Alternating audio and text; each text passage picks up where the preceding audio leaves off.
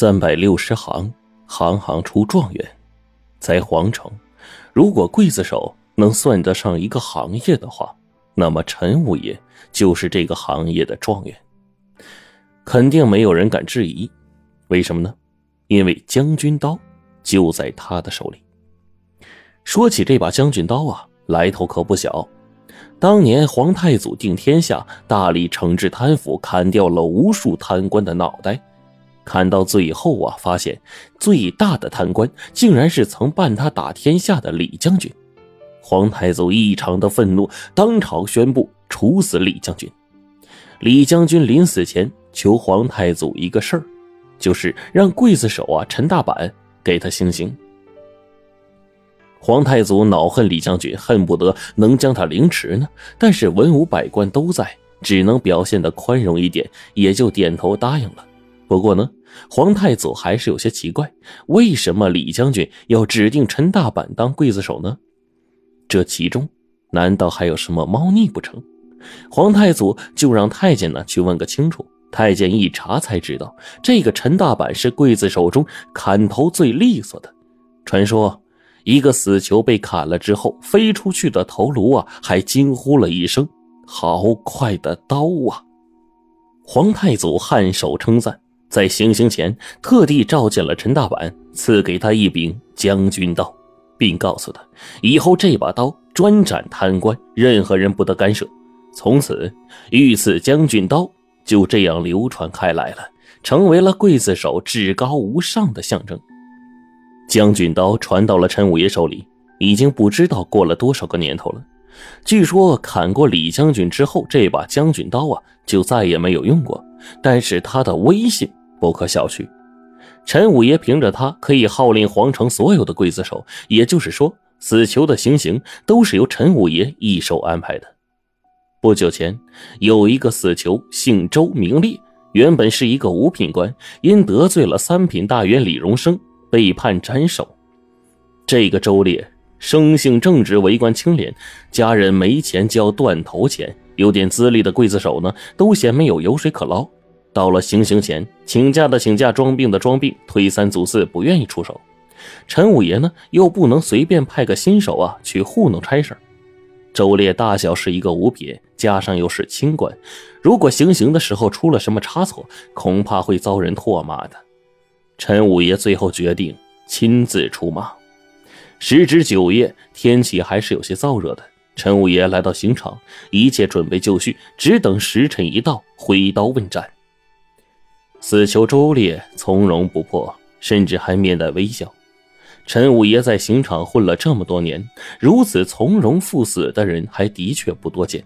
周烈向陈五爷点了点头，算是打了个招呼。陈五爷没有说话，只是拿手试了试刀锋，确保刀刃的锋利。周烈这个时候开口了：“陈五爷，久仰大名，想不到还能死在你的刀下。”这一趟辛苦你了。陈五爷不置可否的哼了一声：“哼，放心吧，保证一刀断头。”作为刽子手，有一个不成文的规定，就是不能和死囚多费口舌，以免牵出乡情之类的，影响行刑。周烈惨然一笑：“啊 陈五爷，我在牢里听说要交断头钱，可是家里没有多余的银子。”虽然这是陋习，但我周烈生不负人，临死也不能亏待你。等我断头之后，我项上有一块玉坠，也值二三两银子，如不见效，您就收下吧。陈五爷扭头将周烈仔细打量了一遍，默默的点了点头。说话间，时辰一到，陈五爷没有丝毫拖泥带水，手起刀落，周烈人头落地。陈五爷弯腰看了看周烈向上的刀口，非常平整，可见周烈呀并没有承受太多的痛苦。陈五爷顺手拿过周烈向上带血的玉坠，没有停留，转身就离开了刑场。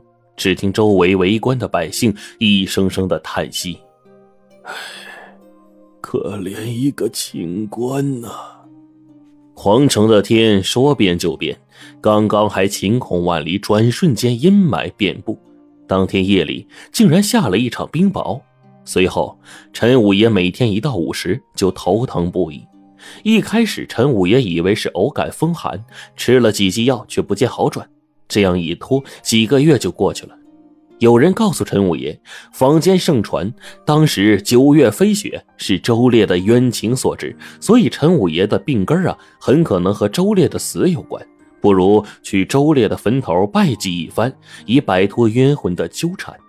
陈五爷觉得呀，有道理，带着相依为命的女儿婉儿和一堆纸钱祭器，来到了周烈远在百里外的老家邱庄。左右寻访，才在一片荒山上找到了一处坟包。时至冬日，周烈的坟非常的简朴，连墓碑都没有。乡里人告诉陈五爷，这周烈家族本就不旺。原指着他当上五品官能够光宗耀祖，不想却丢了性命。如今谁愿意和一个朝廷要犯扯上联系呢？所以啊，几乎所有的亲戚都和周家断绝了往来。